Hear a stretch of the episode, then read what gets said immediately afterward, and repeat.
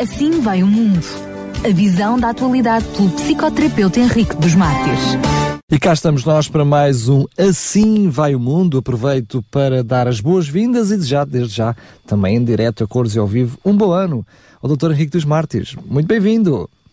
Obrigado, Daniel Galaio. Obrigado a todos os ouvintes, eh, aos nossos fiéis ouvintes e também desejo um bom ano para si, para a rádio e para todos os ouvintes igualmente. É verdade que vamos continuar com o assunto que, diria eu, estava pendurado desde o ano passado, que era a questão da epistemologia da corrupção. Exatamente. Eh, hoje vamos eh, para o terceiro, eh, o terceiro programa sobre a corrupção e, aliás, eu gostava de sublinhar só o facto de que a palavra do ano de 2014, coincidentemente e, e de uma forma, de certo modo, até prazerosa, foi a palavra corrupção como sabe, não é? Foi a palavra eleita para a palavra do ano 2014 em Portugal, foi a palavra corrupção. Eu diria até infelizmente, em... infelizmente. Não? É? Infelizmente, mas no, no, graciosamente no sentido em que nós já estávamos em cima do assunto, claro. não uh, despertou-nos uma certa, uma certa atenção e na próxima, na próxima, no próximo programa ainda para, para terminar, chave de ouro, uh, nós vamos falar, nós uh, gostaria de, de, de, de fechar esta, esta este, este assunto sobre a corrupção, uh, tratando o assunto, uh, a corrupção, um monstro, não é? O, o monstro da corrupção, uh, o monstro chamado corrupção, para ser mais, mais exato. Porque na realidade inspirei-me numa pergunta, como sempre, eu inspiro-me sempre em perguntas, não sei porquê, gosto muito de responder a perguntas, gosto destes desafios colocados pelas perguntas que vou lendo aqui e acolá, e a pergunta era a seguinte, para lutar contra um monstro que está em toda a parte e que cresce em novas sete cabeças quando se corta uma, e fazê-lo desaparecer, sublinha o, o, a, a pessoa que fez a pergunta, continua a ser uma tarefa difícil. As instituições e as leis são necessárias para lutar contra a corrupção, mas quem é suposto aplicá-las? São as pessoas. Portanto, quer dizer que, no fundo, as pessoas uh, são todas, de uma forma ou de outra, uh, suscetíveis de, de, se corromperem, não é? E, de, de, depende de muitos fatores, não é? Porque, no fundo, a corrupção reduz-nos à condição de escravos. É? E, e, dar e aceitar a corrupção nas suas diversas formas uh, não dá somente dinheiro, não dá somente benefícios, uh, ela priva o indivíduo da sua própria dignidade.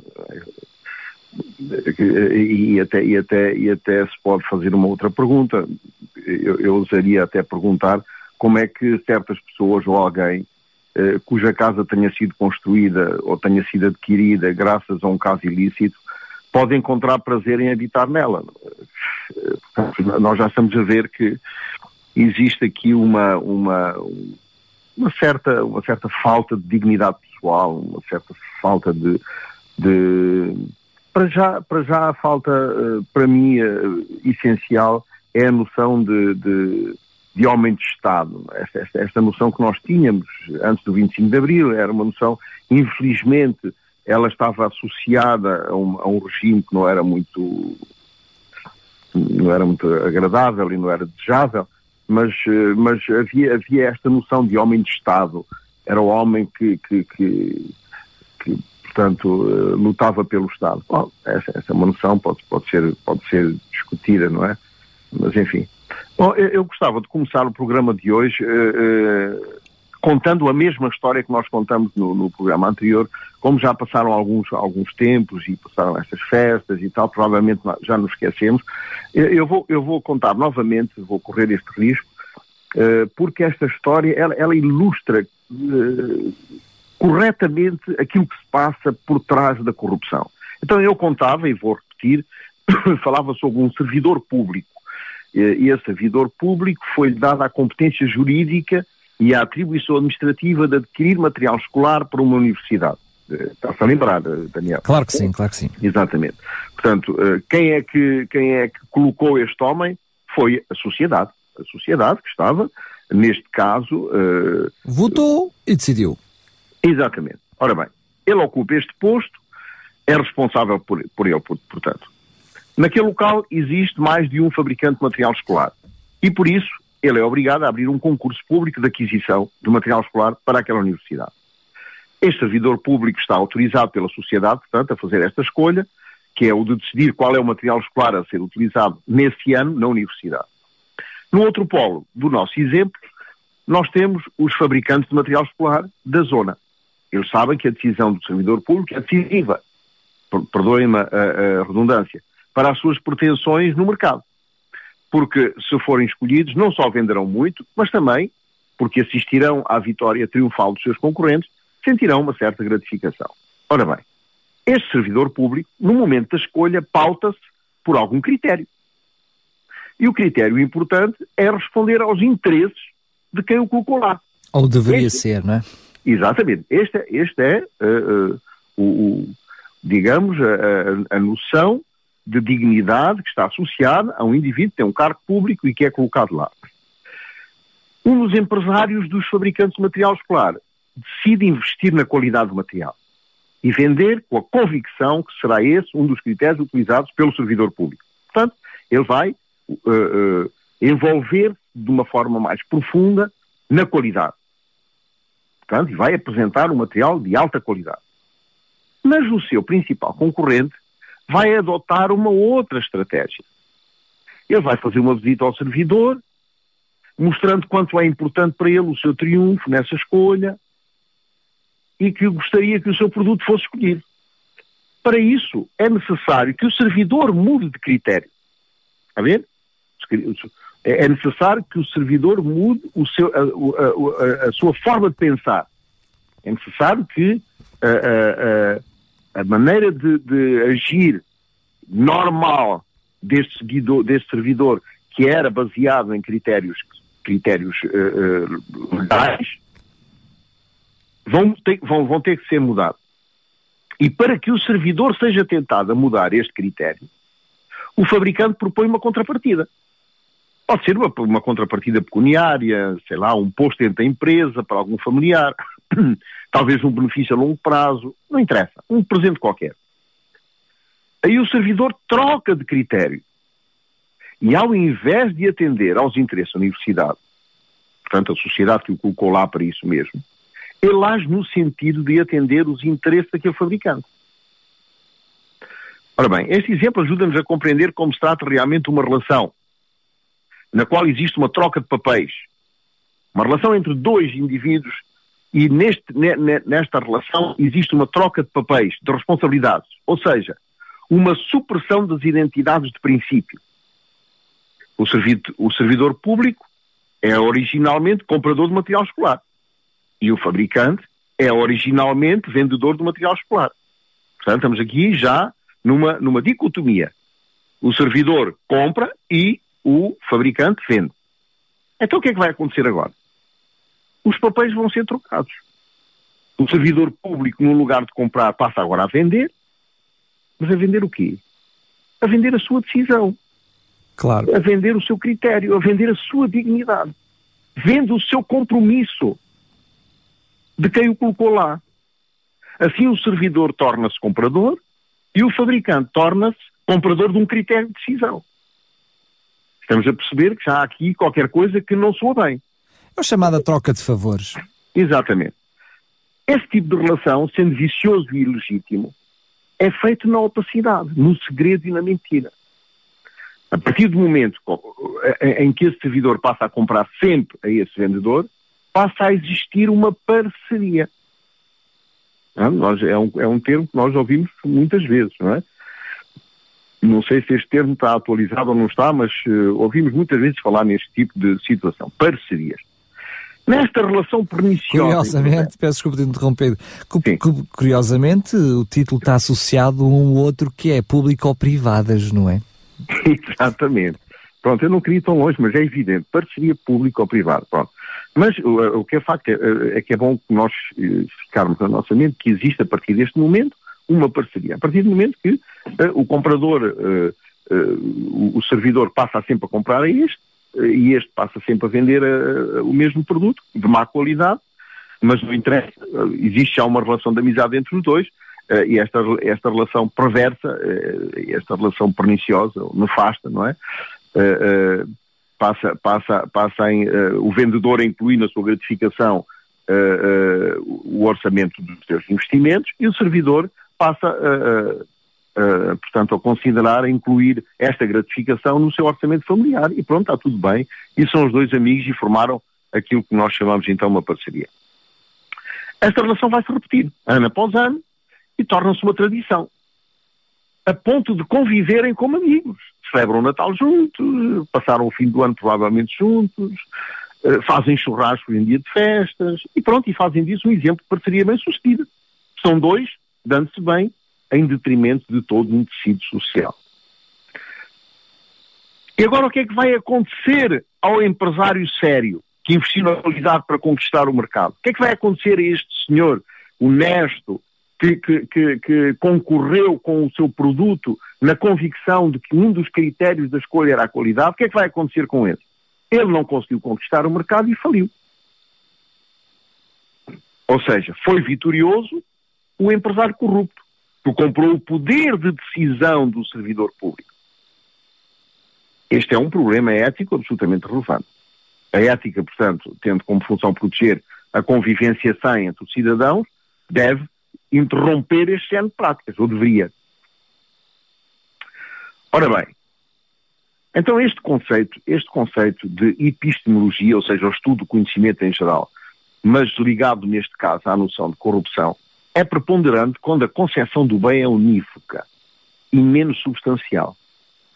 No estudo do conhecimento da corrupção, o foco incide, sobretudo, na conduta do agente ou do ator da corrupção. A corrupção é um fenómeno social complexo. É um fenómeno social não só complexo, mas também universal. Eh, eh nos quais nós podemos enumerar eh, só a título de ilustração, algumas formas dominantes. Trata-se, na realidade, de alguns abusos e que têm os seguintes nomes. A extorsão. A extorsão é a ação de obter pela força de alguém alguma coisa. Estes são, eu vou enumerar aqui alguns dos efeitos deste, destes, destes abusos.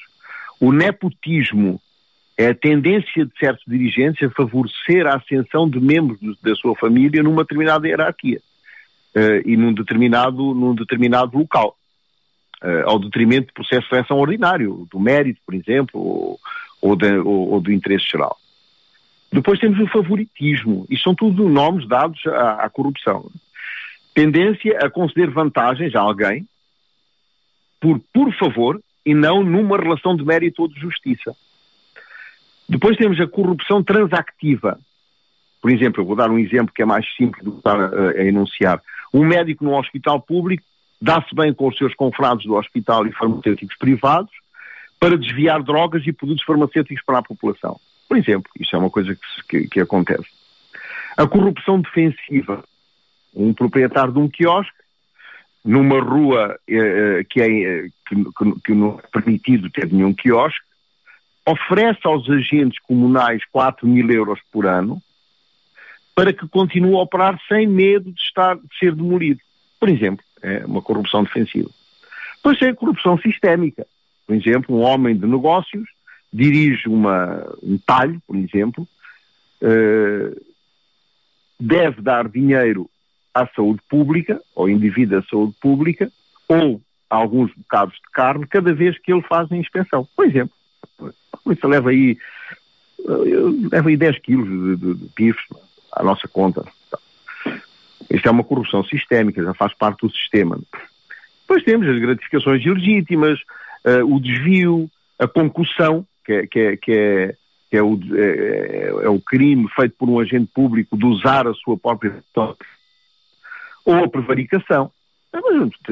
Estamos a ver que é, que é um autêntico dicionário só de palavras ligadas à corrupção, não é? Uh, a prevaricação, que é uma transição de uma obrigação moral. Uh, portanto, já, já, percebemos que a corrupção está ligada, está a ver, a, a, a, vários fatores sociais. Fatores de respeito, respeito por si próprio, respeito pela instituição, respeito pela sociedade. Uh, fatores deontológicos, portanto, o dever para com a instituição da qual ele é, ele é servidor. Uh, problemas de ordem ética, portanto, a, a, a ética que, que, que, nos protege das relações de uns com os outros, de ordem moral, princípios e, e, e valores de cada pessoa uh, dentro de uma, de uma instituição ou dentro de uma organização, uh, enfim. O que é facto é que realmente uh, existe muito, muitas, muitos tipos de corrupção, como nós já vimos, uns mais graves, outros menos graves, uns que passam mais despercebidos e outros que são, que são necessários mais, mais alguns truques. Mas o que se encontra na realidade escrita na literatura, que me interpelou, tanto do ponto, do ponto de vista sociológico como do ponto de vista antropológico das ciências políticas, é que finalmente o agente, o autor da corrupção, uh, não tem um comportamento incoerente ou facilmente qualificável do ponto de vista axiológico, portanto, a teoria dos valores.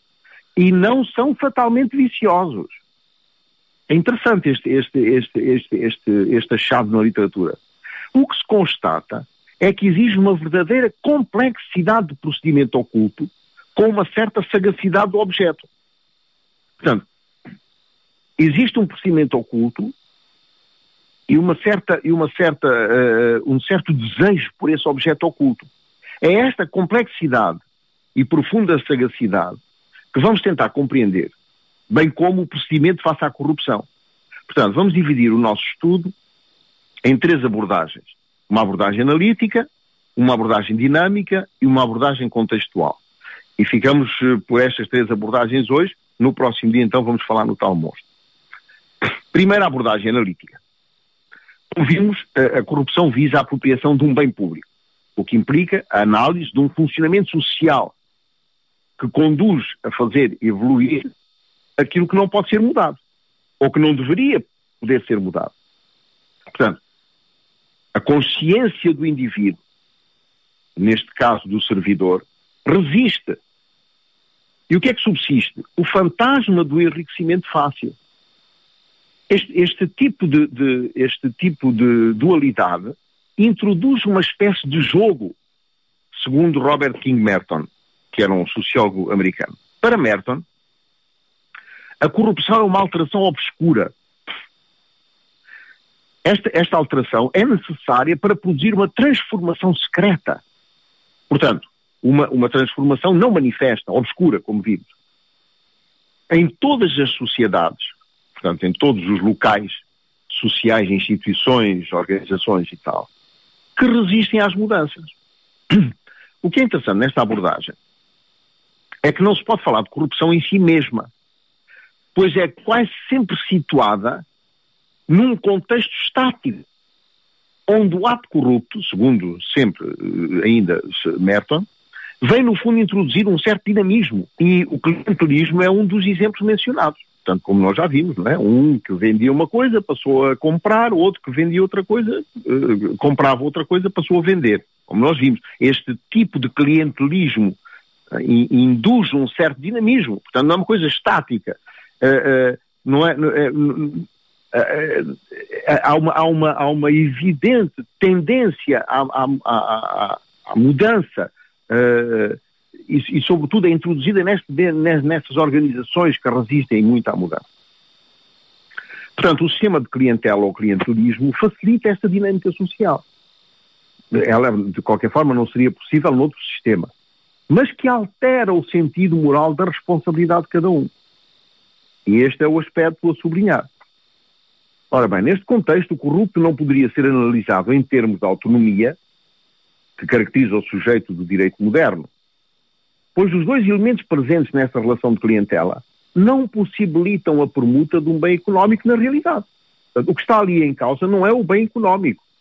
Ah, porquê? Porque não tem finalidade direta, não tem um benefício material, pois diz respeito mais ao poder do que ao haver, uma vez que designa o haver como um meio de transação do poder, e ainda por cima, um meio de transação de poder ilegítimo. Ora bem, neste contexto, o patrão, ou seja, o corruptor, tem implicitamente um dever de serviço e de proteção do seu cliente, o corrompido, e arrisca assim o seu próprio estatuto, o que fragiliza a sua posição.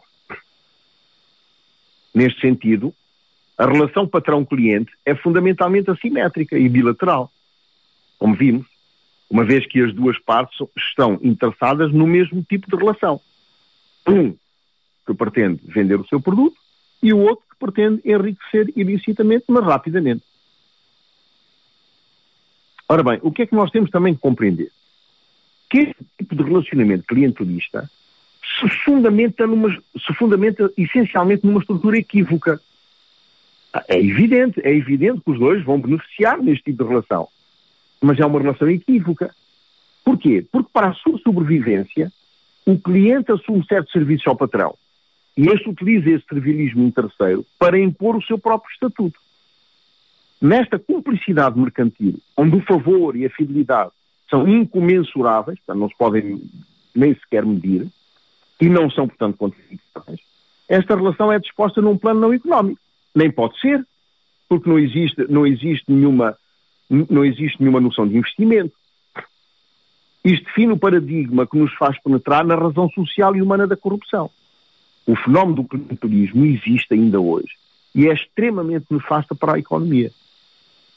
Porque não evolui, é estática, não permite mudanças. Ou, ou, ou, ou, ou se permite essas mudanças, são corruptas, são mudanças uh, uh, ilícitas. Esta é a abordagem analítica. Agora a abordagem dinâmica, segunda abordagem. Nesta abordagem, temos que ser forçosamente levados a mudar o mundo da corrupção, recorrendo ao Código Civil e ao conjunto de outros. De outros códigos. É uma abordagem dinâmica da luta contra uh, uh, a corrupção. Pode surgir assim a questão das fronteiras entre a classe privada e a esfera pública, o que nos leva a pensar na nossa própria relação ao bem público. A nossa própria relação de cada um de nós, de cada um indivíduo na sociedade, como por exemplo a fuga aos impostos, falsear projetos de construção para pagar menos imposto, usar indevidamente o bem público para benefício pessoal, etc, etc, etc. O que se passa então na mente daquele que sabe que está a ser corrupto? Alguma coisa se passou para que o agente corrupto, num dado momento, deixe de saber o que é racional e o que não é, o que é lícito e o que não é, o que é correto do ponto de vista cívico e o que não é. Então como é que surge este mente do indivíduo, este desejo de corrupção? Ora bem, a corrupção não surge assim de um momento para o outro também. Ele surge através de pequenos atos de corrupção. O agente corrupto vai adquirindo uma mentalidade corrompida, onde se conjugam fatores que apagam os valores da ética, apagam os valores da solidariedade, mas pouco a pouco do orgulho próprio, da dignidade. E abre assim porta à entrada da degradação moral de uma forma mais evidente. Por isso, por essa razão, é que os atos de corrupção têm que ser sempre atos ocultos, obscuros. Max Weber, um outro sociólogo, dá uma explicação curiosa sobre a emergência do racional. Ele situa o funcionário público como alguém honrado, que se sente valorizado e que devia ser o mentor da conduta moral para o resto dos cidadãos. Portanto, esta é a noção de Estado, a noção de funcionário público, funcionário do Estado. Deve ser alguém um, um, que testemunha de uma conduta moral exemplar. Contudo, dado que o ser humano, na sua própria natureza instável, é sujeito a transformações substanciais dos costumes e hábitos, e que tudo hoje é ou parece ser estável, pode converter-se em algo temporário e inconstante. Portanto, esta estrutura instável do ser humano, que produz este tipo de instabilidade moral, mental, perdão, e que leva a uma inconstante, uh, a uma inconstância moral também. O facto é que o modelo do honrado funcionário não só foi capaz de converter os cidadãos aos seus costumes morais, não foi capaz de fazer isso, como ainda se deixou ele mesmo contaminar pelo sistema de clientelismo, onde o proveito pessoal supera a honra e o lucro, e o lucro fácil supera sobre a razão. Portanto, a noção de corrupção pode entender-se desse ponto de vista na sua perseverança, no facto de que ela perdura a despeito de todo o trabalho árduo da justiça e da magistratura, sobre uma lógica agonizante do dom e do contradom, das trocas do tipo marginal que dizem respeito mais ou menos a esta perversão.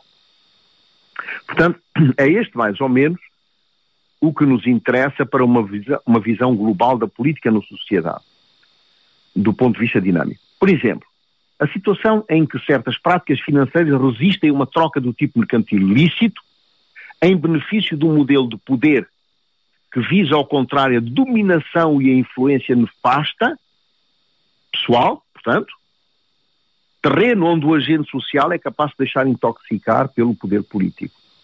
E, nesse caso, contaminar toda uma, uma, uma série de, eh, de efeitos eh, e agentes corruptos na sociedade. Esta é a abordagem dinâmica. Ainda temos uma outra e última abordagem, que é uma abordagem contextual, uh, que, que, focaliza essencialmente a corrupção numa intoxicação, que é, aliás, a problemática uh, principal da, da corrupção. Há uma espécie de tendência ao relativismo nesta, neste, nesta, intoxicação deste fenómeno. É? De, de, tal forma que esta noção de corrupção é encarada como algo não vicioso. Ah, é, pá, isso foi só um, foi só um jeitinho que eu fiz ali um amigo e tal. Não faz mal nenhum, é natural. Não, exatamente, isso é, é, é esta banalização. Todos fazem, não é? Porque é que eu não hei de fazer? Funciona exatamente. Assim. Todos, pois, na, na, na, no melhor pano cai, cai a nódoa, não é? Uma coisa assim. Bom. As diversas faltas de integridade do funcionário público reagrupam-se em três categorias do ponto de vista contextual. Primeira categoria, nós já vimos a conclusão.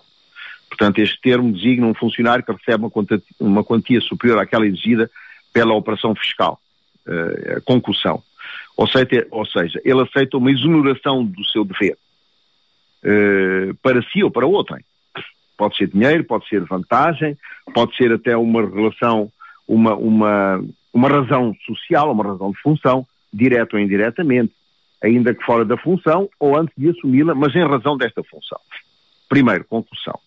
A segunda, corrupção passiva. Nós já vimos também a definição, mas no, no, caso aqui da, da, da, da, contextualização da corrupção é muito importante. Porquê? Porque alguém depositária da autoridade pública solicita sem direito a todo momento, direto ou indiretamente, ofertas, promessas, presentes ou alguma outra vantagem para ela mesma ou para outrem por cumprir ou ter cumprido atos da sua função, da sua missão, do seu mandato. É conhecido por isso por, eh, por pelo nome de corrupção passiva, uh, porque não importa uh, se o indivíduo concorde com o ato ilícito ou não, uh, ele passa a ser uma peça deste, deste agente corrupto. O crime já se configura no momento da solicitação da coisa ou da vantagem. Portanto, se eu me dirijo a um agente da autoridade ao, ao, ao, senhor, ao senhor agente, pá, eu dou-lhe um, sei lá, um benefício qualquer, pá, se me perdoar essa multa, está a ver? Eu já estou a ser corrupto no, no, no, no próprio, na própria, no próprio momento da solicitação. Outra coisa qualquer, talvez tenha sido um, um exemplo pouco. Depois temos o terceiro, que é o tráfico de influência. O tráfico de influência que é muito, muito usual porque as pessoas sentem-se de uma certa forma, quando, quando, quando têm uh, uma determinada responsabilidade no, no, no erário público, sentem uh, que o poder pode fazer alguma coisa pelos amigos, não é? Pelos camaradas, pelos amigalhados e tal. Isso é uma coisa que se vê muito.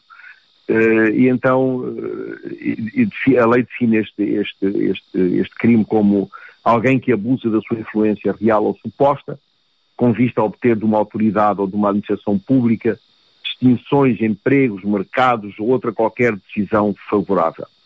Consiste, portanto, em solicitar, exigir, cobrar ou obter para si ou para outras vantagens ou promessas de vantagens, como se fosse um investimento, a pretexto de influir em ato praticado por um funcionário público no exercício da sua função. Isto são, são os termos legais e são os três elementos que fazem parte uh, são as três categorias, digamos, que fazem parte deste, desta corrupção, desta intoxicação social.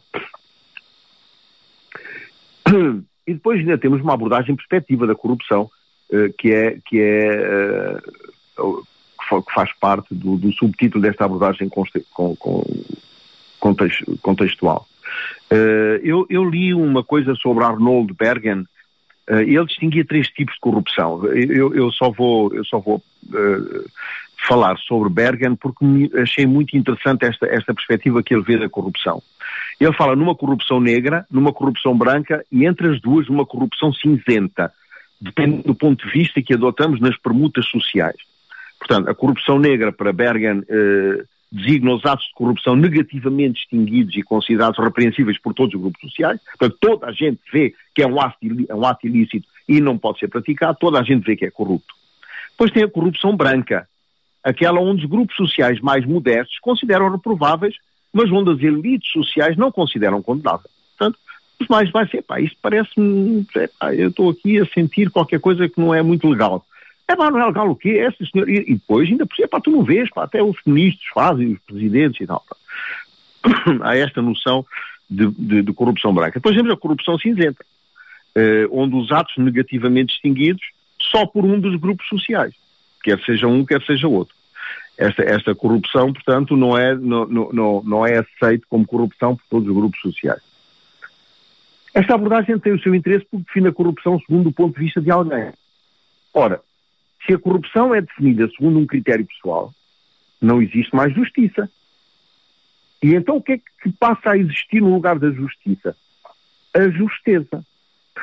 que é interessante para Bergen, eh, este, este, eu, eu, achei muito interessante esta troca de palavras. Deixa de existir justiça, mas passa a, haver justeza. Vamos, vamos colocar aqui assim uh, as coisas de modo a parecerem legais, mas não são. É uma justiça à nossa medida, à nossa medida, não é? Por isso é justeza, fantástica, é muito bom. Esta troca de palavras achei interessantíssima. Ora bem, dependendo do ponto de vista, portanto, cada um, este ato é considerado lícito ou ilícito, depende. Pronto, para mim é lícito, para ti é ilícito, é teu problema. É, portanto, é, uma, é, é, é, é, digamos, uma visão oportuna da corrupção. É? vemos emergir aqui uh, aparecer aqui uma dissolução dos critérios e da ação viciosa. É, pá, isto não é assim tão grave e tal. E também, se, se for grave, quem é que nos apanha? Já tantos outros fizeram a mesma coisa. Isto, porque é que havia de ser eu e tal? É sempre este, esta, esta, noção, esta visão viciosa, é? oportunista da corrupção. Portanto, na compreensão desse fenómeno de corrupção, existe um hiato. Portanto, existe uma, uma, uma barreira, uma, um, um, um precipício entre o sistema descritivo e o sistema normativo, como nós vemos. É evidente, é? a norma diz assim, mas eu, eh, como, como, ultimamente a corrupção é considerada lícito ou ilícito eh, segundo o ponto de vista de cada um, portanto, existe este ato, não é? Ou seja, existe um conflito, uma tensão entre as exigências normativas da lei, eh, do direito, e a fecundidade descritiva da história, das ciências sociais e da política, que ao longo da história uh, vêm descrevendo factos que, que narram uh, ou identificam a corrupção, apoiando-se numa ideia de que a corrupção é uma degradação, uma simples deterioração ou enfraquecimento da capacidade de julgar, lícito ou um ato que é implicitamente ilícito, dando assim a este fenómeno uma noção polissémica, quer dizer, com vários sentidos ou significados. e ainda por cima é flutuante. É, é flutuante porque depende da, da, da, da, opinião de cada um, não é? Esta, esta, esta, esta identificação, portanto, induz uma representação falsa e ilusória. Como se o ato corrupto tivesse um declínio, que seria uh, provavelmente até melhor do que o ideal. Ora, o que nós entendemos por corrupção é menos uma degradação que um estilo de vida. É uma forma de vida. É uma forma que certas pessoas assumiram e vivem assim é compreensível, não é, Daniel? Claro, é, é mesmo compreensível, compreensível. Todos nós compreendemos como é que pode ser. Exatamente. Ora bem, a corrupção pode também ser considerada do ponto de vista teológico, através do fenómeno chamado simonia. A simonia é o pecado que consiste em comprar e vender bens espirituais e foi inspirado na história de Simão, o mágico, escrito em Atos dos Apóstolos, no capítulo 8, e que pretendia comprar a Pedro o seu poder de fazer milagres. Portanto, a sinomia uh, consiste numa forma de corrupção teológica.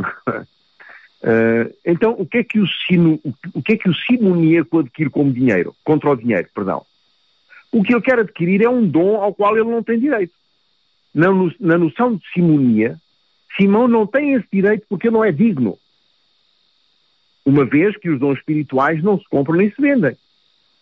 Ora, a corrupção reside no simples ato de querer adquirir algo de que não tem direito, seja o que for.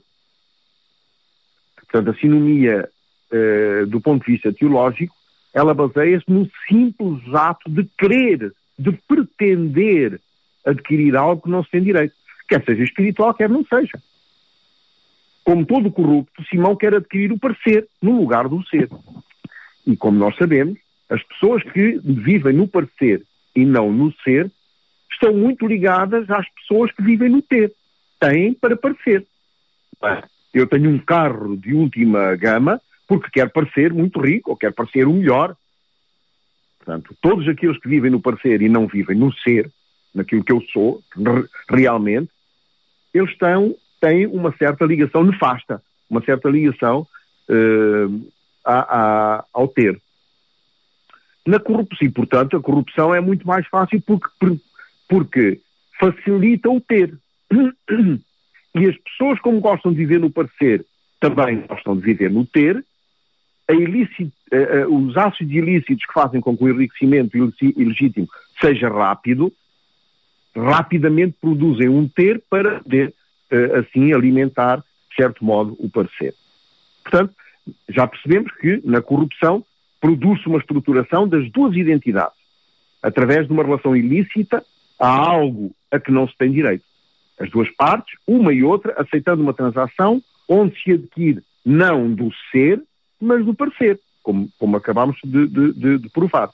Consiste, afinal, numa prática bastante requintada, no fundo, e complexa, que não é por isso menos repreensível e viciosa, digamos, mesmo teologicamente condenável, acho eu.